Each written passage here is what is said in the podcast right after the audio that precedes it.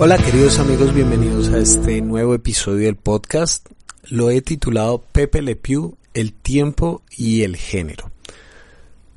Eh, estaba pensando hacer una conversación muy normal, muy tranquila. No, honestamente no tengo grandes apuntes, ni espero que este podcast sea una verdad teológica sumamente profunda, pero no quería dejar que pasara más tiempo. Porque a veces hay podcasts y hay temas que son relevantes en el momento y que es importante hablar de ellos en el momento para que tengan una fuerza especial. Entonces, hoy del tema que les quiero hablar tiene una relevancia especial por lo que ha pasado en días anteriores a cuando graba a cuando graba este podcast que es la cancelación de esta caricatura conocida como Pepe Le Pew.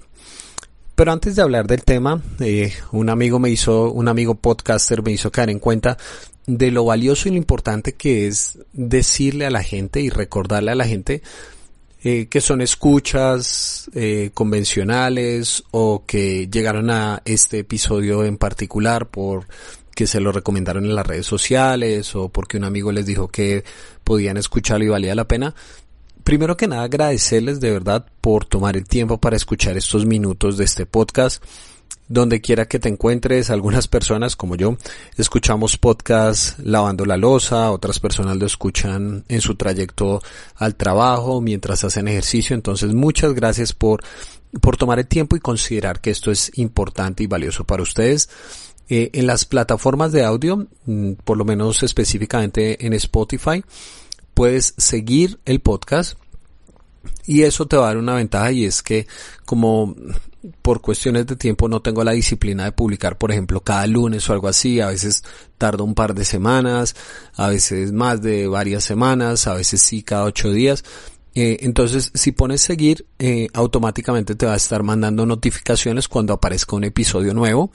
Y pues eh, es muy valioso también si escuchas desde Apple Podcast o cualquier otra plataforma de audio que te permita hacer comentarios sobre el podcast eh, que hagas una breve reseña y lo califiques, eso le permite visibilizar, eh, permite visibilizar el podcast en distintos lugares y que más personas lo, los conozcan, lo conozcan cuando adquieren eh, la plataforma de podcast y deciden buscar al respecto, entonces normalmente los reseñados y los más calificados sobre ciertos temas pues tienen una mayor eh, incidencia en las búsquedas. Entonces, si te tomas el tiempo de escribir un párrafo, unas palabras y una calificación, te agradecería un montón y gracias también por, compartirlo en las redes sociales, por comentarlo. Gracias a las personas que deciden hacer preguntas, lo aprecio montones. Y una aclaración que hago cada cierto tiempo. En mi caso yo eh, subo y monto los podcasts específicamente en la plataforma de iBox.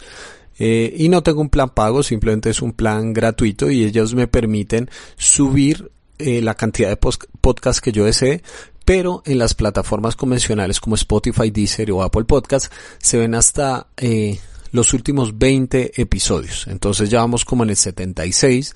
Eso quiere decir que vas a ver máximo hasta el 56 por ahí.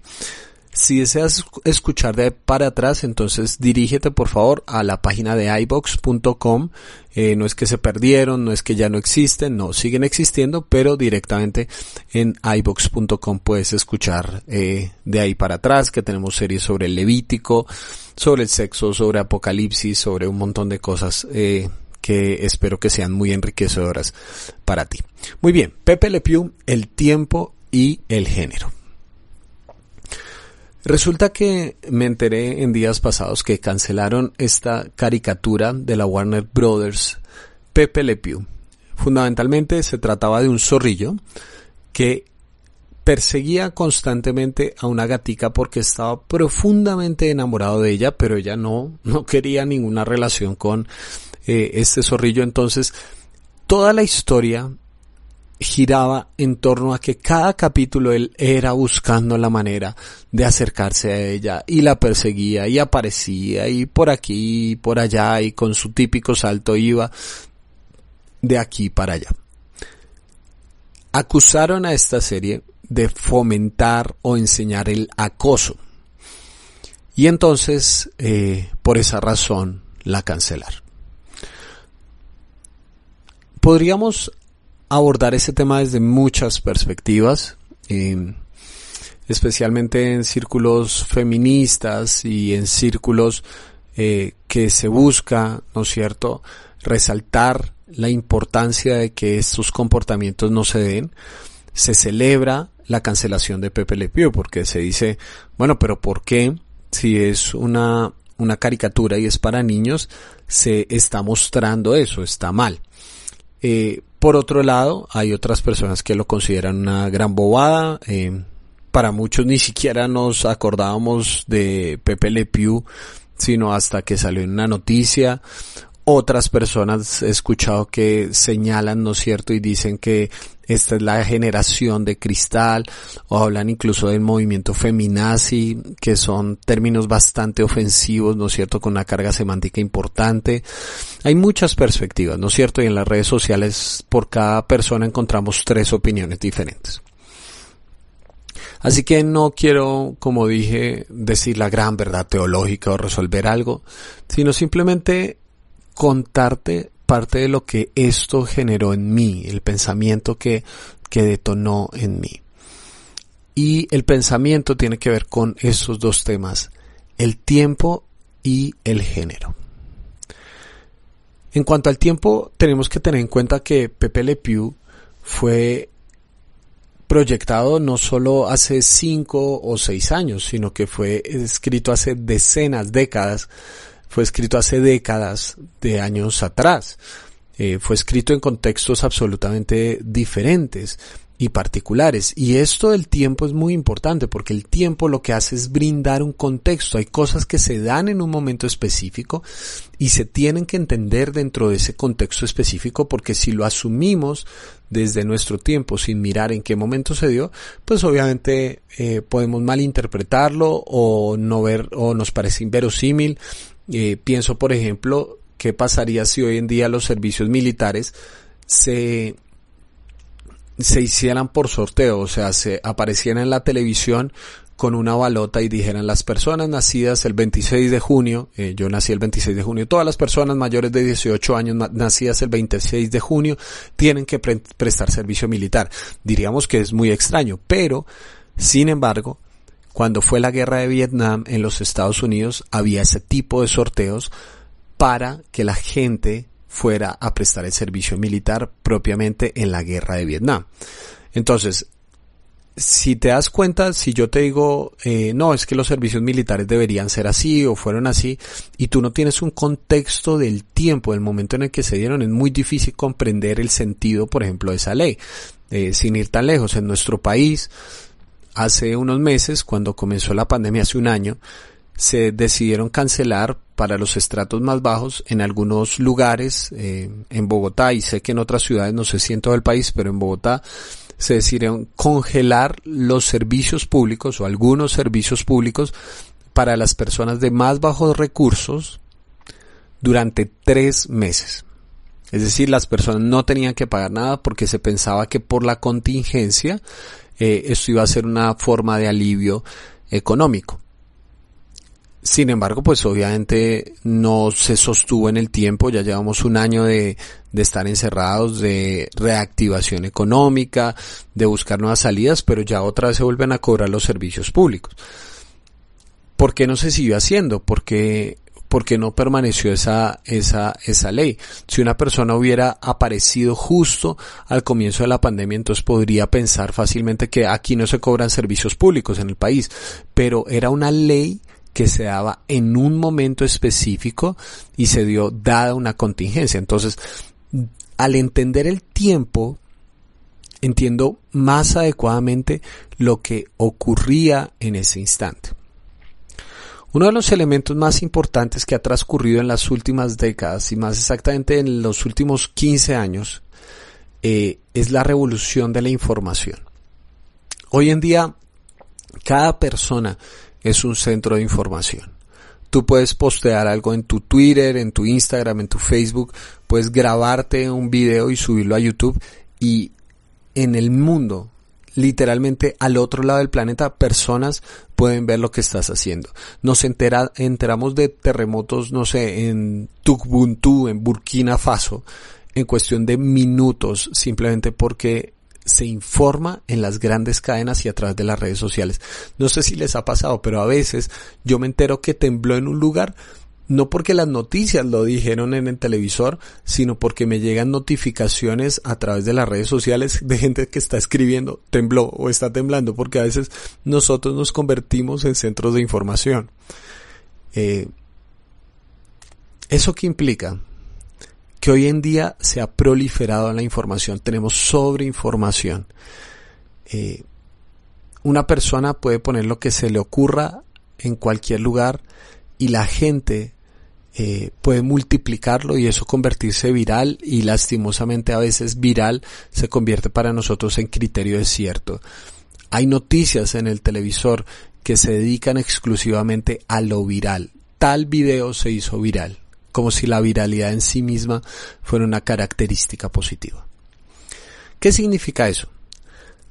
Que las luchas feministas y por la igualdad del ser humano, por el respeto al ser humano, eh, específicamente a la mujer, pero especialmente a, a todo el género humano, en los últimos años han tenido una gran repercusión, no porque no vinieran de antes, no porque no hubiera problema de antes, sino que se ha amplificado todos los problemas que había y nos enteramos de cosas que antes había silencio por un lado, pero antes no teníamos la cantidad y los canales de información que hoy en día tenemos. Eh, está el movimiento Me Too, que hizo todo este, este movimiento tan grande y esa visibilización de la cantidad de abusos que había en círculos eh, como Hollywood y en círculos políticos, académicos de todo tipo, ¿no es cierto? Eh, pero también ha habido casos donde la gente ha aprovechado este tipo de cosas para eh, querer lastimar a otras personas, ¿no es cierto? Ha habido denuncias, tienden a ser más pocas que, que las que verdaderamente son, pero de eh, jovencitas que, que quieren denunciar a un profesor y hacerle la vida imposible porque no se enamoraron de él, porque les dio una mala nota y entonces eh, escriben que lo abusaron y, en el escarnio público esa persona queda como un abusador. Como digo, es la minoría de casos, pero se ha dado eso. Cada persona es un centro de información. ¿Qué quiero decir con esto? ¿Que el acoso no existía o que el acoso es positivo? De ninguna manera quiero decir eso. Lo que ocurre es que hoy en día la información viaja mucho más rápido y cada persona se convierte fácilmente en un proliferador de información. Antes no existía eso. Antes no existía eso. Y el tiempo debería ser una ventaja para nosotros evaluar nuestros pensamientos y la forma como nos comunicamos hace 10, 15 o 5 años. Porque si individualmente nosotros cambiamos nuestras perspectivas, socialmente también las transformamos. Tú no eres la misma persona que eras hace cinco años. No eres probablemente ni siquiera la misma persona ni tienes los mismos pensamientos de hace un año.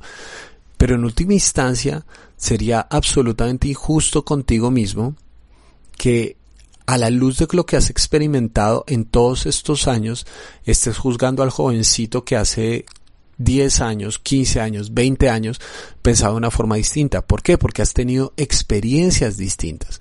No deseas volver atrás, pero tampoco puedes eliminar esa parte de tu historia. El tiempo y tienes la inmensa ventaja de la retrospectiva. Claro, no estás donde estuviste, pero tampoco estamos donde deberíamos estar en un futuro. Hay muchas cosas que uno reconsidera, piensa, cambia. Pero cuando miramos en el tiempo decimos, ah, claro, es que en ese momento la información que yo tenía era esta, la situación que me ocurría era esta, lo que pasaba en ese momento era eso. Y parte del crecimiento no es eliminar el tiempo pasado, sino construir sobre lo que ocurrió. Y aceptar que hay cosas que están mal, pero no por eso tenemos que eliminarlas. Quisiéramos que con esta proliferación de la información pudiéramos simplemente omitir todas las cosas que no nos gustan. Pero en última instancia, creo que estaríamos cercenando una parte importante de nuestra historia. Otra vez, quiere decir eso que estamos a favor del acoso, porque a veces eso es lo que eh, se ridiculiza en, en estos medios de exagerada información. Ah, entonces estás a favor del acoso. No, por supuesto que no. Lo que estoy a favor es que evaluemos nuestra historia. ¿Por qué pensábamos así? ¿Por qué se hacían esas cosas? ¿Qué ocurría en ese momento para que se dijeran las cosas de esa manera?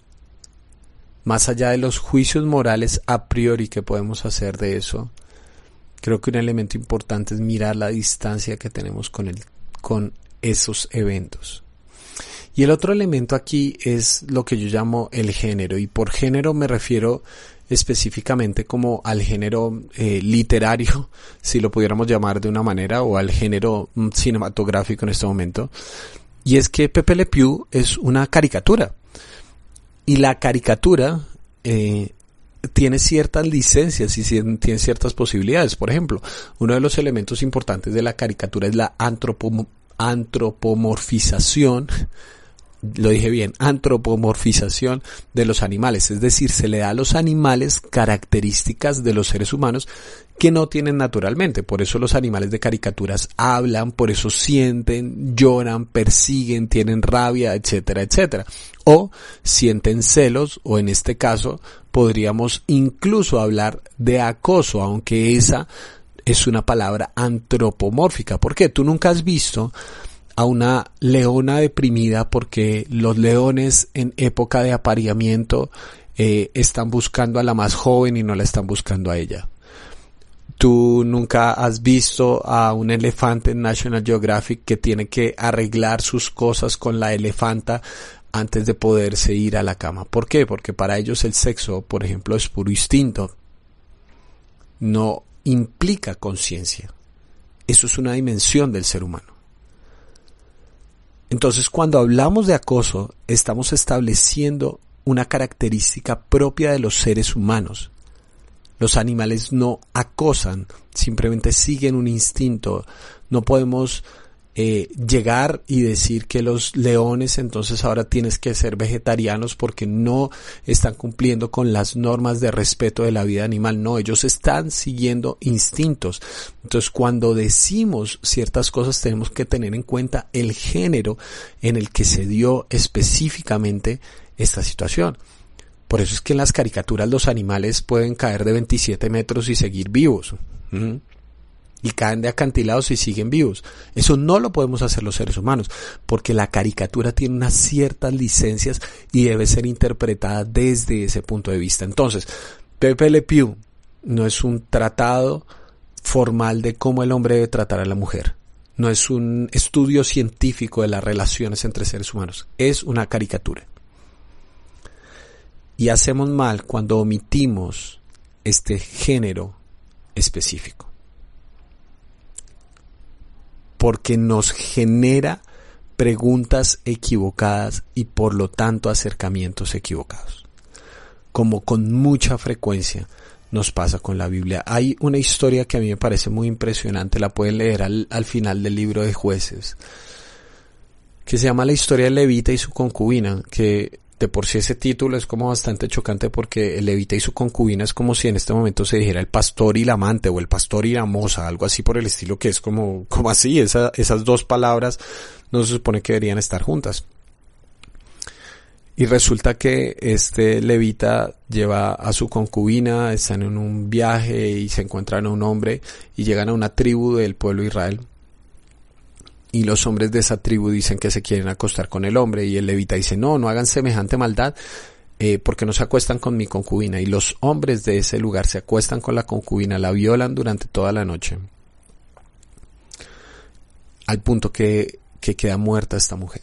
Y entonces el levita decide cortar, descuartizar a esta mujer y enviar los trozos de ella por las doce tribus de Israel para que vean la maldad que se había eh, proliferado en el pueblo de Israel. Cuando tú lees esta historia escuchas evidentes ecos de lo que pasó en Sodoma y Gomorra, ¿no es cierto? Cuando estos hombres querían tener relaciones sexuales con los hombres que venían a salvar a la familia de Lot. Es muy fácil convertirte en aquello que tanto odias cuando sacas a Dios del radar. Ahora, ¿esa historia es un mandamiento? ¿Deberíamos hacer eso? ¿Deberíamos descuartizar a toda mujer abusada? ¿Deberíamos dejar que hombres abusen toda la noche de una mujer y que la utilicen como si fuera un pedazo de carne? No, porque lo sabes, por el tiempo y el género, porque es una historia que se dio en un momento específico, pero una historia para recordarnos y mostrarnos lo horrible que puede ser el ser humano los niveles de bajeza a los que puede llegar el ser humano. Que miras para atrás y dices, no queremos estar ahí nunca más. Ojalá nunca estuviéramos ahí. Que a veces lees las noticias y te das cuenta que no hemos progresado tanto como suponemos que hemos progresado. Podríamos simplemente quitar esa historia porque esa historia aparece en la Biblia, pero creo que estaríamos perdiendo algo. Porque a veces hay ciertas realidades que son monumentos a nuestra falta de ética en la historia del ser humano hay monumentos a nuestra maldad que no deben ser borrados, sino que deben ser mantenidos como recordatorios de donde no queremos estar, de donde hemos salido. No simplemente debemos borrar nuestra historia, sino aprender a evaluarla desde una perspectiva diferente. Porque el hecho de cancelar algo no significa que el daño no haya ocurrido, sino que tenemos la posibilidad, creo yo, de redimirlo y transformarlo en algo nuevo y en algo diferente pero tenemos la increíble ventaja de la perspectiva del tiempo y, de evaluar adecuadamente el género en el que fue escrito para hacer las preguntas y los acercamientos correctos y entonces poder proponer algo realmente diferente, relevante y transformador. Gracias por escucharme y espero tus comentarios. Te mando un gran abrazo.